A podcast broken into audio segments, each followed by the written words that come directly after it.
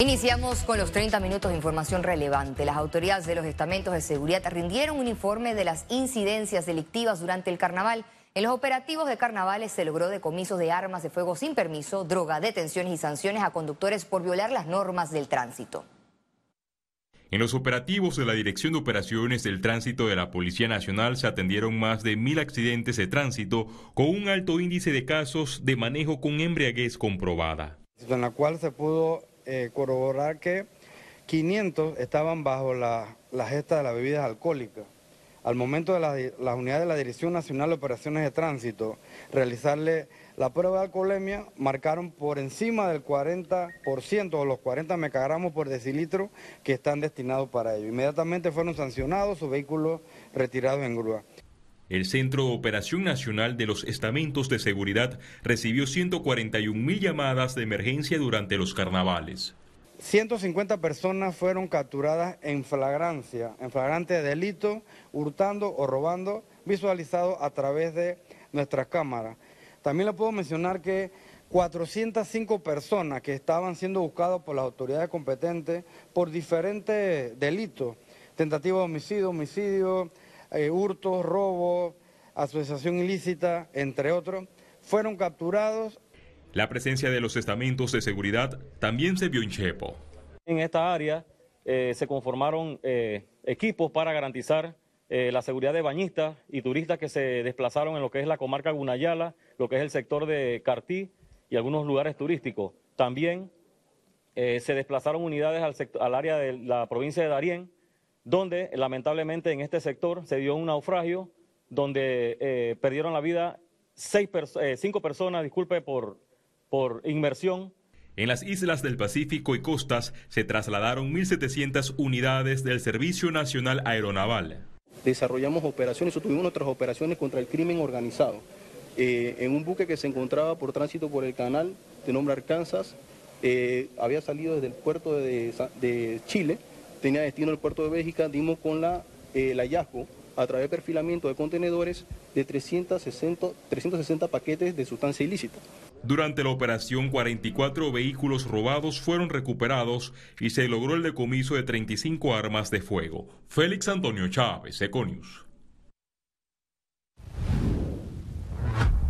Y durante la madrugada de este miércoles, el Carnaval de Panamá 2023 finalizó con el entierro de la sardina que se realizó en la cinta costera. La reina Anubis Osorio, acompañada de sus princesas, participaron de esta ceremonia con la que se anunció el fin de las fiestas del carnaval, una tradición heredada de los españoles y que también se realiza en algunos países de América.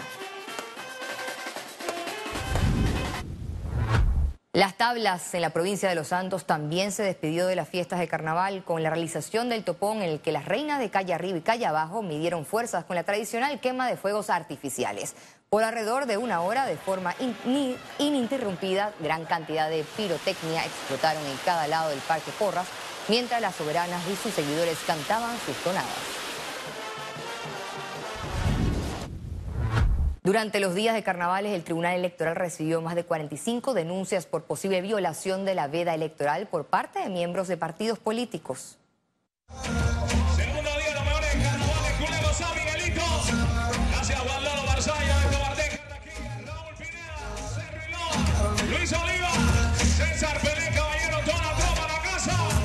Entre las denuncias por vallas publicitarias y artículos promocionales, el Tribunal Electoral informó que 21 corresponden a políticos del Partido Revolucionario Democrático, 13 de Cambio Democrático, 4 de Realizando Metas, 2 del Partido Panameñista, 1 del Molirena y 1 de la Libre Postulación.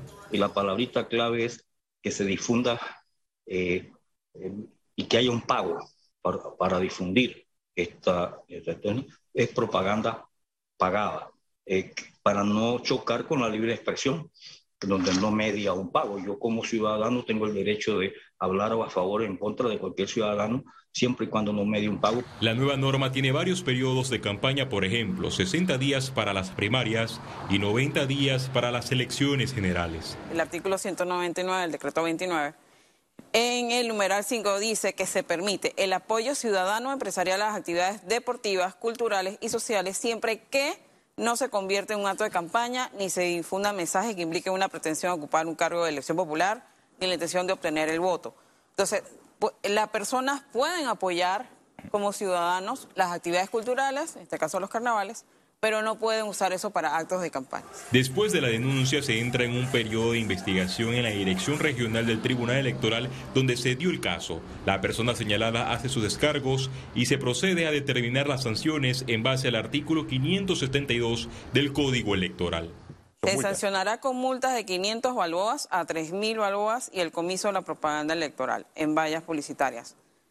Es multas, eso es cierto, pero también hay que tener en cuenta que esas multas se pueden convertir a días de arresto. En redes sociales se viralizó el momento cuando las personas en los culecos de Chitré arrancaron una valla publicitaria del diputado del PRD, Alejandro Castillero.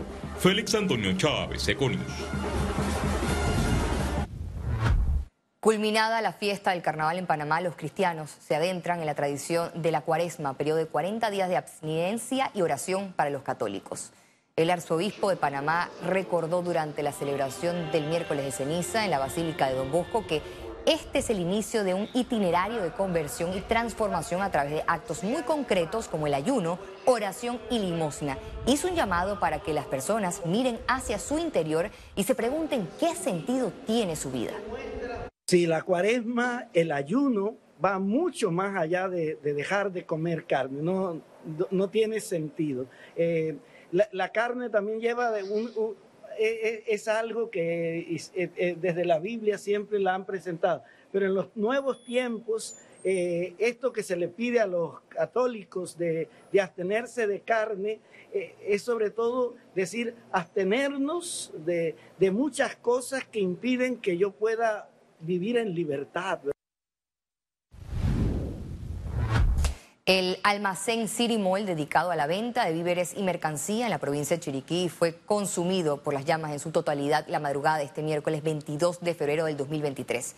Personal del Cuerpo de Bomberos de las estaciones de David y Bugaba realizaron las labores de extinción del local desde la una y media de la madrugada. Sin embargo, las estructuras del almacén colapsaron mientras las camisas rojas intentaban evitar que el fuego afectara a otros locales. Este miércoles se registró un incendio en un taller de chapistería y en un depósito ubicado en el sector de Vista Hermosa, justo al frente de la estación del ingenio del Metro de Panamá. Carros, cisternas del Cuerpo de Bomberos y de algunas estaciones cercanas acudieron al lugar para colaborar con los trabajos de extinción y rescate de personas en los locales afectados. Había material inflame, lo que pudo ocasionar una mayor propagación de las llamas que fueron controladas en su totalidad horas después. Cuando llegamos al lugar nos encontramos con un depósito eh, totalmente en llamas. Habían personas atrapadas, 35 personas, acudimos al rescate de las personas, un infante de 8 meses aproximadamente. Se evaluó por el alfa de los bomberos, eh, está estable, gracias a Dios, eh, y acudimos con lo que es las técnicas de extinción de incendios, búsqueda y rescate. cinco estaciones de bomberos y compañías voluntarias, un trabajo en equipo. Economía. Panamá continúa su proceso de reactivación del sector turismo. El gobierno y la industria trabajan en conjunto para aumentar la llegada de turistas al país.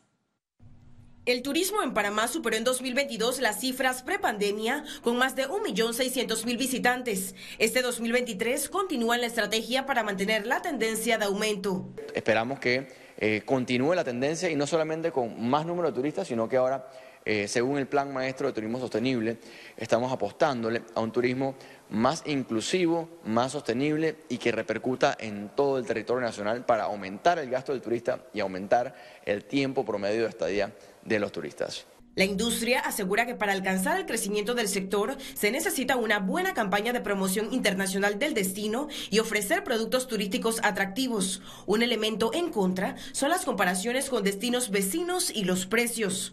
Mira, así como nos comparan por Colombia, porque su moneda al estar devaluada, claro que va a ser más barata comparado a nosotros que manejamos el dólar. Entonces, si un turista viene con dólar a gastar en Panamá, no es lo mismo que va a gastar con dólares en pesos colombianos. Ahí hay una, hay una diferencia en, la moneda. Pero, por ejemplo, un Costa Rica, que maneja también sus pesos de Costa Rica, eh, ellos tienen costos mucho más elevados que Panamá en el sector turístico. Al final el precio sí determina, pero lo que más determina es la calidad la calidad del destino, la promoción que se le haga y tener rutas aéreas con buenas tarifas. En el marco del inicio de la cuaresma, indicaron que Panamá tiene potencial para ofrecer turismo religioso. Hay oportunidad para hacer un producto más de turismo religioso. En Panamá aquí se hacen unas, unas activaciones religiosas para el, día de, de, para la semana completa de Semana Santa y creo que se puede posicionar como un producto turístico también de turismo religioso para esas habitaciones de hoteles que de vuelta quedan vacías. Actualmente los hoteles mantienen una ocupación promedio de 55%. Esperan alcanzar el 80% en la Semana Santa de este 2023. Ciara Morris, Econews. La Cámara Minera de Panamá manifestó su preocupación por el posible paro de operaciones en la mina Cobre Panamá desde este jueves 23 de febrero. El gremio minero señaló que el paro de labores podría registrarse debido al cierre del puerto de la minera ordenado por el gobierno nacional. La Cámara Minera hizo un llamado a la reflexión para que se propicien las condiciones necesarias y razonables que concluyan en la firma de un acuerdo de beneficio mutuo que elimine la incertidumbre económica y laboral que hay en el país. Los bancos de Panamá realizan fondeos para evitar traspasar a sus clientes el impacto de las alzas en las tasas de interés, mientras que las autoridades recomiendan un acercamiento para negociar. Panamá, al tener una economía abierta, diversa y con uso del dólar, no escapa de la realidad de aumentos de tasas de interés en Estados Unidos. Los bancos locales señalan que es un momento retador, pero manejan estrategias. Y reconocemos que sobre todo en los sectores sociales preferenciales, una subida de interés puede hacer una gran diferencia, puede que esa persona no, no pueda pagar su casa o incluso eh, tenga que hacer sacrificios grandes. Entonces lo que hemos hecho es trabajar muy duro para fondearnos más económico. Hemos hecho transacciones en los mercados internacionales, financiamientos con multilaterales, de tal manera que nos hemos preparado bien para esto, para no tener que, en la situación actual, traspasar ese costo a nuestros clientes. Esta tendencia al alza afectará las tasas de interés en préstamos y en depósitos, por lo que recomiendan a los clientes, tanto naturales como jurídicos, acercarse a negociar con sus bancos. Siempre tengan una relación constantemente cercana a sus bancos, porque bajo esa relación y bajo el historial de su actividad como clientes bancarios, usualmente se pueden reconsiderar estas situaciones porque eh, el efecto de aumento de tasas de los bancos centrales a nivel internacional es solo una parte dentro del esquema de costos que manejan los bancos para poder financiar sus operaciones. El último aumento en tasas de interés anunciado por la Fed situó el rango en 4.75%, el mayor nivel en 15 años. Ciara Morris, Econews. Al regreso, internacionales. Fuertes lluvias dejan más de 40 personas fallecidas en Brasil mientras sigue la búsqueda de sobrevivientes. Ya regresamos con Econews.